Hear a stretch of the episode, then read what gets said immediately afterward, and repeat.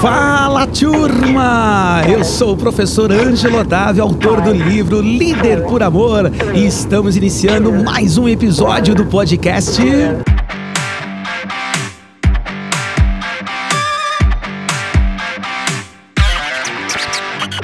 Líder por Amor, o podcast sobre liderança e alta performance. Sim, meus amigos, minhas amigas, estamos na segunda etapa, no segundo episódio, na segunda parte, no episódio 2, como vocês queiram falar, com o convidado luso português, o meu grande amigo da cidade do Porto, cidade fria, né? Chove, faz vento, mas que tem muitas pessoas de muito calor, de energia positiva e que aquece os nossos corações com boas mensagens. E é por isso que nós estamos continuando com o meu amigo professor Reinaldo Souza Santos, autor do livro Ser Feliz no Trabalho. Tudo bem, meu amigo? Como estão as coisas do outro lado do Atlântico? Deste lado está tudo bem. Estamos aqui num verão que tem ameaças de vaga de calor, mas para já são só ameaças. Ainda está um tempo, digamos, de, de estação primaveril. Só para a gente fazer um comparativo, eu estou no inverno brasileiro com 27 graus. Você está no verão português com quantos graus? Eu julgo que será ainda será menos, será 23, volta disso. É mais ou menos a, a, diferença dos continentes, é um tropical e o outro continente europeu. Com, eu costumo dizer que quando a gente está aí em Portugal, a gente passa pelas quatro estações no mesmo dia, né? É verdade. Durante algum tempo nós dizíamos que isso só acontecia nos Açores. Os Açores é que têm essa mudança muito rápida, mas a verdade é que hoje o clima está muito mais incerto e o agosto já não é o que era. Por isso há dias em que parecem realmente dias de outono ou de inverno. Muito bem. A gente conversou muito né, no primeiro episódio falando da importância da felicidade no trabalho, falando né, que o quanto que a gente pode tirar de, de contribuição das amizades no trabalho, né, de tudo que a gente. É, é uma visão diferente, né? É, quando você disse as pessoas que saem de casa achando que o trabalho né, é um martírio, é um sacrifício, que vai matar um leão por dia, né? Essas pessoas já saem sofrendo de casa, né? Então a visão de olhar ali algumas que algumas pessoas podem chamar de crises ou problemas, outras chamam de oportunidades e aprendizados, né? E dentro desse cenário, como que a gente vê essa, eu acho que é um termo que está sendo usado com muita frequência, principalmente uh, eu posso falar né, das empresas que eu atuo e acho que aí nas suas nas empresas que você atua também, a questão da psicologia no trabalho, da psicologia segura, né? Como que são esses termos e o que que você vê desse cenário? Tudo isso vem associado a uma valorização das pessoas que trabalham connosco. É? Nós hoje ouvimos falar muito de guerra pelo talento, retenção do talento, gestão de talento, e nós, no essencial, quando falamos de talento, estamos a falar daquilo que cada pessoa pode contribuir para os objetivos da organização, seja contribuir no presente ou seja contribuir no futuro. E a verdade é que as pessoas só podem contribuir se tiverem um ambiente para poderem participar. Não adianta nada eu contratar pessoas super talentosas se depois não as deixo apresentarem a sua criatividade, eh, entregarem inovação, darem sugestões, ajudar a resolver problemas. E por isso, quando se fala em segurança psicológica, fala-se essencialmente num clima que é preciso criar para que as pessoas possam entregar à organização todos os seus talentos. A sua capacidade para nos ajudar a decidir melhor, a servir melhor os clientes e a conseguirmos inovar os nossos produtos para satisfazer os nossos, os nossos clientes. Nessa medida, eh, eh, nós temos duas coisas muito curiosas. É, quando nós temos um clima em que as pessoas participam, nós temos um clima de voz. E as pessoas participam à vontade e nós provavelmente vamos ter melhores decisões. Quando nós não temos um clima para que as pessoas participem, nós temos uma situação de silêncio. E o silêncio no trabalho não é não ter nada para dizer. É ter o que dizer, mas achar que não vale a pena partilhar. É eu não ter a segurança psicológica para partilhar. E como se calhar concordas comigo, há muitas pessoas no trabalho que sofrem de silêncio. Tinham coisas para dizer, mas não dizem, porque a última vez que disseram foram mandadas calar. A última vez que disseram foram chamadas de incompetentes. A última vez que disseram, alguém lhes disse que estavam a, a fazer mais do que aquilo que deveriam fazer. E por isso calam-se. É um pouco como aquela história do, do, das roupas do imperador, do que ele conto infantil, em que toda a gente sabe que o rei vai nu, mas ninguém tem a segurança psicológica para dizer. E por isso muitas vezes as empresas têm um grande problema no meio da sala, mas ninguém tem o à vontade, que é quase preciso um ato de coragem, e por isso toda a gente se cala. E por isso muitas vezes o que acontece é o desastre aproxima-se e vamos todos calados para o desastre. Há, há uma frase do Molière que eu gosto muito que diz: Um sábio que se cala é igual a um tolo que não diz palavra. E na verdade é isto. Se nós não, tiver, não tivermos um clima para que as pessoas participem, se calhar não vale a pena pagar muito ao talento, não vale a pena correr muito atrás dele. Agora, só vale se nós vamos buscar talento, se valorizamos as nossas pessoas, temos realmente, como dizes, criar um clima de segurança psicológica para que as pessoas possam partilhar, possam participar e possam ajudar a organização a decidir melhor, mais rápido e de forma mais eficiente. Perfeito. É, ouvindo né, o professor falando agora, é, você deu alguns exemplos dessas pessoas que é, falam e são né, retalhadas, falam e rapidamente ali alguém né, tem uma, uma voz ali de, de bloqueio, mas também existem aquelas pessoas que falam e o que ela disse não é levado em consideração. E aí ela deixa de falar também, porque não adianta ela falar, né? E, e isso eu vejo acontecendo, ótimas ideias, mas aquela, aquela, aquela liderança né, mais empirista, aquele líder né, que tem o, o super ego, como a gente fala aqui no Brasil, né, tem o ego inflado, ele a, não quer pegar aquela ideia porque veio de uma pessoa, às vezes, né, de, um, de uma posição é, mais abaixo, enfim. E isso incomoda muito, né, porque quando a gente fala de segurança psicológica, nós queremos dar voz às pessoas, dar liberdade às pessoas. Né? Essa liberdade é, assusta um pouco essa liderança um pouquinho mais conservadora, não assusta? Assusta. Uh, e, e, por um lado, reduz aquilo que era uh, uma ideia que nós tínhamos da liderança como um cargo de status destacado do outro. Durante muito tempo, nós achámos que o líder era alguém que estava acima da equipa e que seria tão melhor quando fosse capaz ele ter as soluções todas, porque ele é que era o líder e, e, uma equipa seria um líder que pensa e uma equipa que executa. Hoje não é assim. Até porque nós hoje temos no trabalho pessoas com muitas mais qualificações. E uma pessoa com mais qualificações criou em si a ideia de que tem capacidade, tem conhecimento, mas esse conhecimento não pode ficar ali aprisionado. Tem que ser colocado ao serviço dos outros. E por isso é que as pessoas hoje esperam no trabalho mais oportunidades de participação e esperam estar envolvidas. Por isso é que o trabalho de equipa hoje é fundamental. Mas não é trabalho de equipa enquanto chavão de marketing. É trabalho de equipa na realidade, em que as soluções são partilhadas, os planos de trabalho são partilhados, os resultados depois são divididos por todos. Isso é que é um trabalho de equipa. E as pessoas hoje que chegam ao trabalho com mais qualificação querem isso. Não querem um chefe que pense isoladamente no seu gabinete e depois diga o que fazer. Pelo contrário, o chefe mais interessante é aquele que tem a capacidade para delegar. É? Com toda certeza. Embora, embora há muito chefe que delega, acha, diz que está a delegar, mas na verdade o que está é abandonar. Porque delegar é passar a responsabilidade para quem tem capacidade para atingir os objetivos. Enquanto essa capacidade não surge, ele tem que acompanhar de perto. Muitas vezes o que os chefes fazem é simplesmente sacudir a água do capote, passam para a sua equipa a responsabilidade, sem lhes dar a capacidade para atingir esses objetivos. Isso já não é delegar, isso é abandonar. Isso já não é ser um bom chefe. Isso é ser um chefe que foge às suas responsabilidades.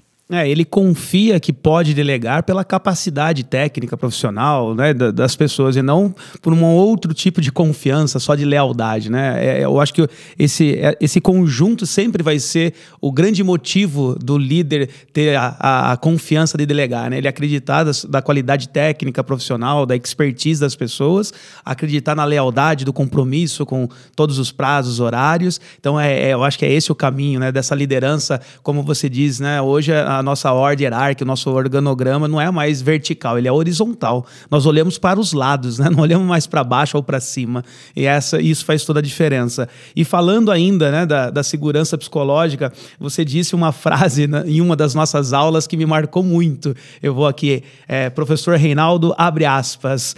Pior do que as pessoas que se demitem e vão embora são as que se demitem e ficam. Isso é muito poderoso, é muito forte, né? Quando a gente ouve isso e é uma realidade, né?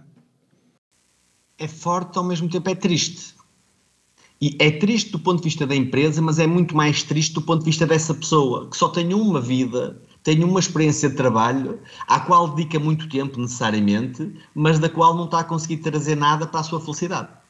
A verdade é que nós temos no trabalho muitas pessoas que se demitem e ficam. E muitas vezes, e, e convém nós não termos nenhum moralismo sobre essa pessoa, porque ela se calhar está a fazer o que nós também faríamos naquela situação. Eventualmente até, por exemplo, quando as, as empresas pagam muito salário, muitas remunerações, estão muitas vezes a convidar a que as pessoas se demitem e ficam. Porquê? Porque têm as recompensas extrínsecas que são importantes, e por isso não têm nenhum incentivo para sair, mas não têm o ambiente, nem a liderança, nem o trabalho que faz com que a pessoa se motive. Por isso é que, do ponto de vista da gestão das pessoas, nós não devemos, não devemos gerir as nossas equipas pela retenção. O objetivo não é reter as pessoas. Porque eu posso reter as pessoas, tenho a equipa cheia, mas as pessoas não estão motivadas e não me estão a dar os seus talentos. Estão lá todos os dias porque precisam do emprego, porque até por, vezes já nem têm confiança para procurar outro, mas não estão a trabalhar em alto desempenho. Durante muito tempo nós achávamos que a gestão de recursos humanos era atrair, reter e desenvolver. Não chega. Porque para mim o mais importante não é atrair, reter desenvolver, é dimensionar as equipas, realmente ter o número certo, tê-las qualificadas, mas depois tê-las motivadas. Porque é a motivação que impele para a ação.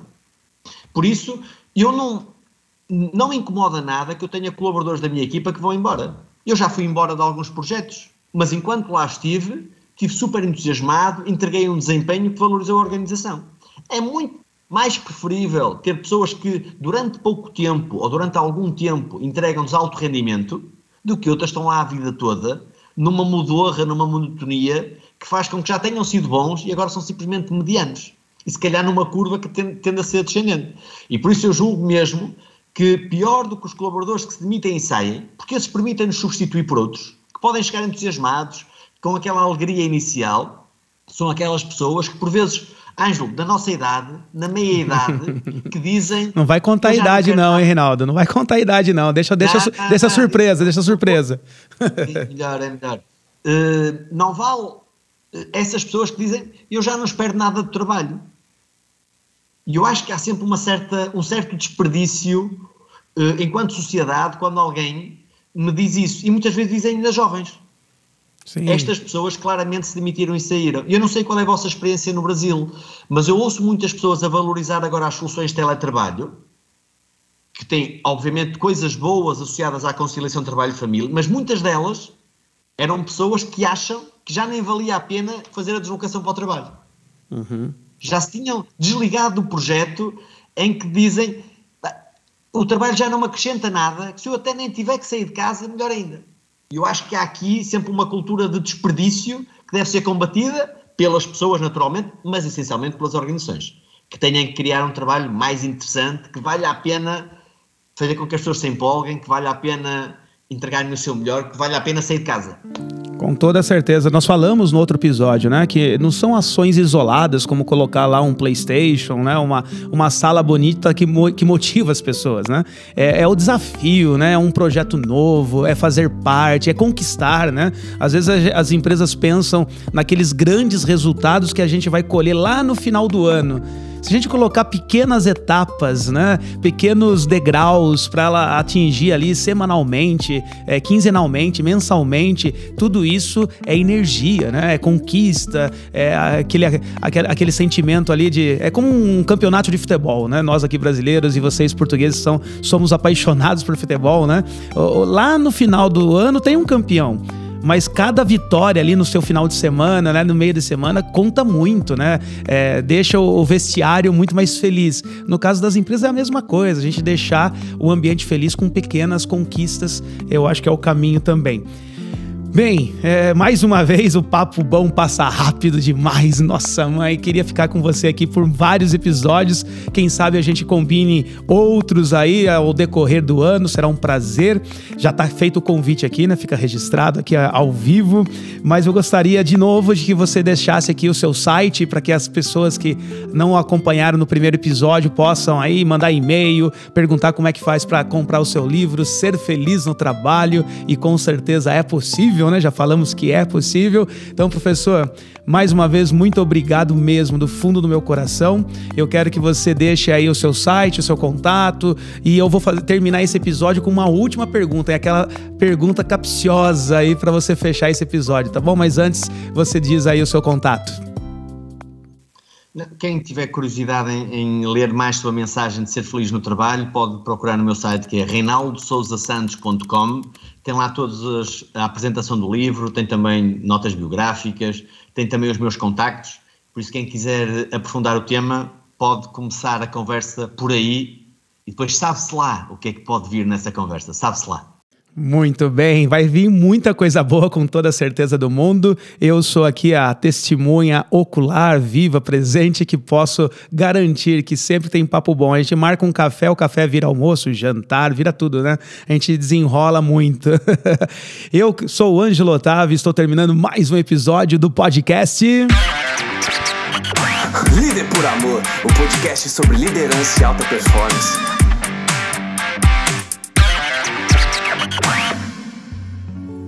E hoje, com a participação mais do que especial do meu amigo, professor Reinaldo Souza Santos, autor do livro Ser Feliz no Trabalho. E para a gente encerrar, sempre eu encerro os episódios com uma mensagem. Hoje, a mensagem virá do meu convidado especial, meu amigo Reinaldo. A mensagem final é sua para você responder uma pergunta também que me deu, nossa, um calor no meu coração e eu falei como isso é, faz bem, como fez bem para mim e como eu quero fazer bem para as pessoas. Então me responde: felicidade em duas palavras. Outras pessoas. A felicidade em duas palavras tem a ver com outras pessoas. As pessoas mais felizes têm uma rede social ativa. Família, amigos, vizinhos, trabalho. Isso, o trabalho feliz é o trabalho que nos permite estar com outras pessoas. Estar com elas, ter prazer com elas, ter alegria com elas e com elas fazer coisas importantes.